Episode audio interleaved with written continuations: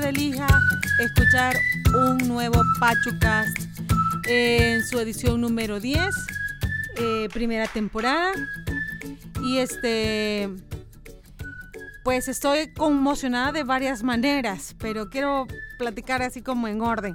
El sábado pasado, el sábado recién pasado, para ser exactos, era el 19 de octubre, que por cierto se recuerda una lucha muy importante que es la lucha del cáncer de mama.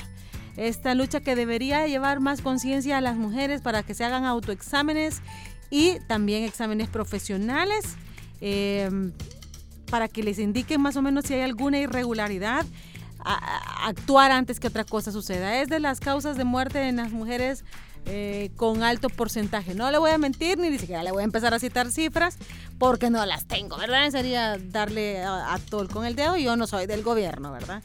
Entonces, ese, ese sábado particularmente yo tuve la experiencia, bueno, doble experiencia, una muy negativa y una muy positiva.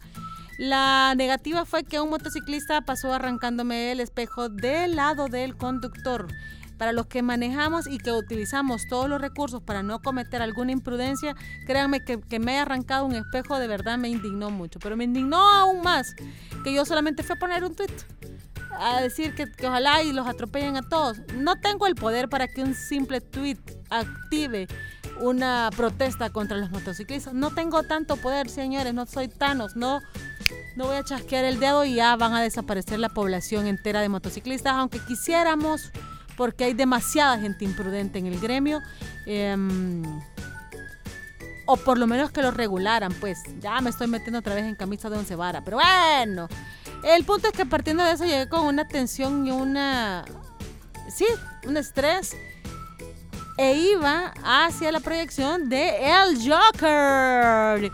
Yo dije, voy a hacer alguna crítica. No, no voy a hacer ninguna crítica porque primero no soy, eh, no soy crítica, no soy crítica de cine, o sea, de verdad, consumo el cine más comercial posible y además mi rubro no es, no, el rubro que más consumo no es la acción,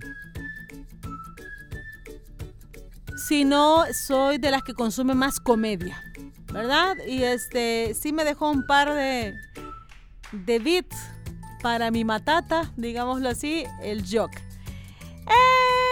En fin, eh, es un remolino de emociones esa película, de verdad. Yo ya se lo había comentado, tenía más o menos como dos, tres semanas de estar escuchando el soundtrack de la película.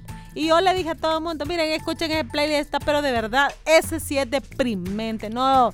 La de plancha es otra cosa. Eh. Amanda Miguel, Daniela Romo, todo ese tipo de gente no, hombre, quedaba pachito. Yuri. Porque la música que está en la playlist o en el soundtrack de esta película de verdad es deprimente. Deprimente. A la tercera canción uno ya no quiere. Ya está muerto en vida, pues. Ya no. Ya no. Ya no quiere vivir, ya no hay ninguna razón para poder seguir existiendo. Es terrible. Es terrible. Y la película me mantuvo en varios niveles con estrés, de verdad, me, compungió en varias, en varios, en varios puntos. Pero es impresionante, uno sale de verdad con las emociones comprimidas y no quiere hablar con todo el mundo de la película. Pero yo sé que a muchos ya les pasó la euforia. Yo viene, bueno, de hecho soy de las que va a ver el cine atrasado. Para que vean que ni siquiera puedo ser crítica porque no me le puedo no me puedo adentrar, o sea, no puedo hablarles de la actualidad. Yo soy como de las que va al cine, de hecho soy de las que va al cine cuando ya casi nadie va. Soy de las que me siento en las primeras filas para que nadie más me moleste. Entonces, prefiero así, prefiero la funciones así. Y eso me lleva al siguiente punto, que es este de la gente que va al cine. De verdad quiero agradecerle, no sé, no sé ni siquiera quiénes son, yo solo conocía a quien iba conmigo, pero el público del sábado a las 6 y 25 en la sala número 2 de Cinépolis Galerías en El Salvador, quiero darle las gracias. Pues, obviamente era la función de Joker, ¿verdad? Pues ya les dije que era a las 6.25 en la sala 2, pues no había otra. O sea, no es que estamos ahí con doble pantalla, ¿verdad? No, pero quiero agradecerle a ese público maravilloso que tuvo a bien quedarse callado durante toda la película. Pero, pero, este, hubo una escena, déjenme recordar qué escena fue. Ah, ya. Hay una escena en la que se, se comete un asesinato y alguien ve alguien está en el mismo salón, es más, en el mismo cuarto con el asesino y la víctima. Y está todo temeroso porque sabe que, le pueden hacer algo a él o, teme que le van... Y la gente muerta en risa. O sea, la muerte ya nos da risa, men. Yo he pasado, de verdad, de tensión tras tensión en esa película. Y la gente cagada en risa. Yo dije, put... O sea, ¿qué pasa? ¿Qué pasa? Oh my gosh. No entendí entonces qué pasó aquí, dije yo, porque yo sentí que esta era más tragedia, ¿verdad? Pero bueno, la película te deja con muchas emociones y además de eso agradecerle al público lindísimo que estuvo esa noche, esa tarde ahí, porque no me molestaron la película. Muchas gracias, de verdad. Eh, eso. Luego, déjenme checar qué más puedo platicarles. Bueno, hay muchas, muchas, muchas conmociones en varios países. Eh, Bolivia, Chile, este, en, eh, Barcelona, que no es país, ¿verdad? Pero por, por eso mismo se armó el relajo. Eh, hay varias ciudades este, que están donde el pueblo de verdad se está organizando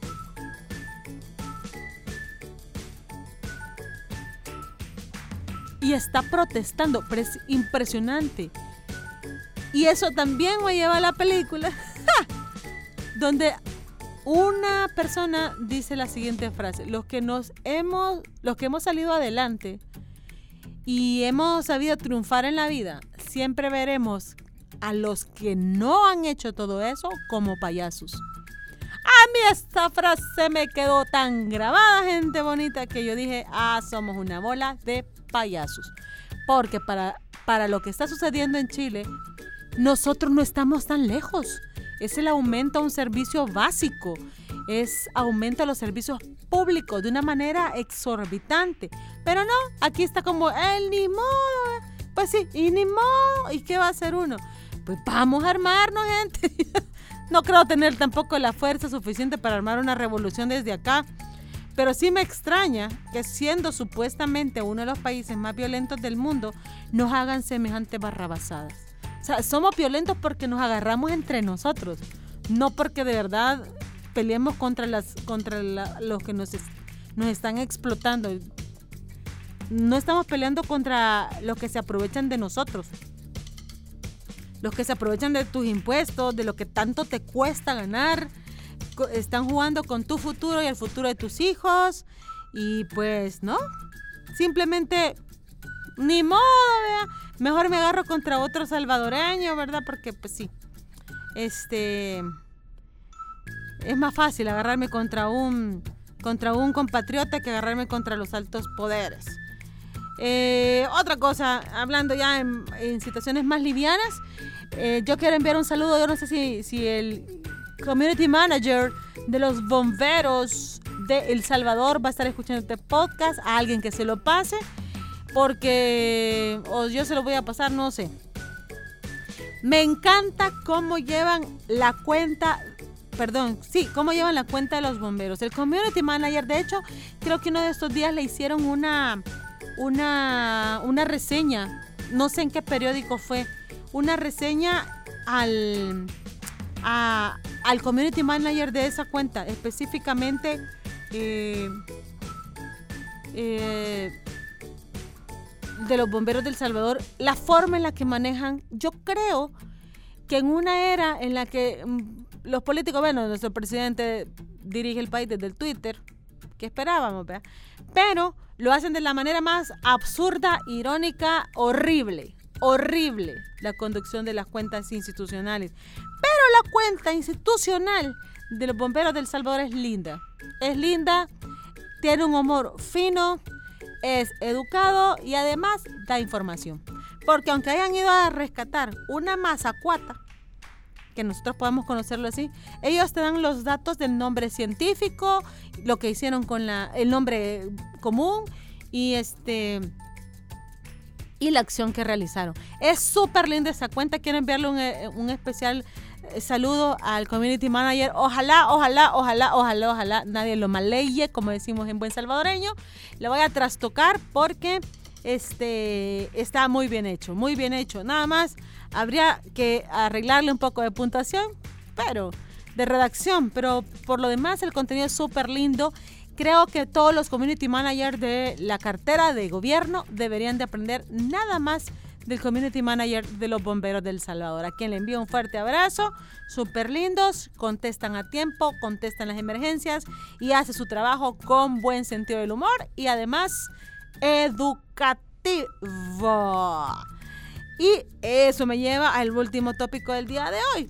Em, yo no sé, estamos en una era en la que ya no podemos decirle nada a nadie. O sea, en general, la hipersensibilización es, y no lo vean como algo, eh, más bien, no lo tomen como, como cuando uno tiene que hacer una crítica. No, no es tanto eso, es que ya ni siquiera los sentimientos positivos podemos decirlo. ¿Por qué? Porque sos intensa. Si vos mostrás interés en alguien, pues, ay, no, sos intensa. ¿Saben qué putas es ser intenso? ¿Saben qué es de verdad ser eso? ¿Saben qué significa ser tóxico? De verdad. No una acción en la que estamos expresando nuestros sentimientos. No, va más allá. De verdad, eh, han vulgarizado ya la palabra tóxico para referirse a cualquier acción de expresar sentimientos. Es de verdad una pendejada. Así de sencillo, es una pendejada para mí, para mi gusto y para mi criterio. Y por otro lado también que yo ya siento que llegaste a una edad en la que de verdad no puedes quedarte con nada atorado en el pecho. O sea, lo que diga, soy una persona mucho de palabra, es decir, que le doy mucho peso a la palabra. Y yo soy de la idea también que si algo te gusta, algo querés, algo no querés, todo se debe de decir. Si no, andar con ese sentimiento atorado en el pecho no funciona. Eso que me lleva al a la otra actitud que se está tomando mucho de desinterés por la gente.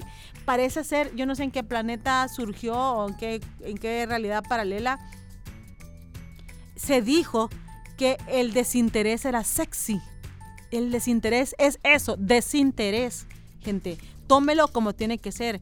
Me parece patético que alguien no conteste los mensajes a tiempo ay no, porque yo tengo otras cosas que hacer, pues es sencillo, se dice, fíjate que quisiera de verdad hablar contigo, pero ahorita no tiempo, podemos comunicarnos otro rato, platicamos otro rato, tan fácil como eso, yo lo hago.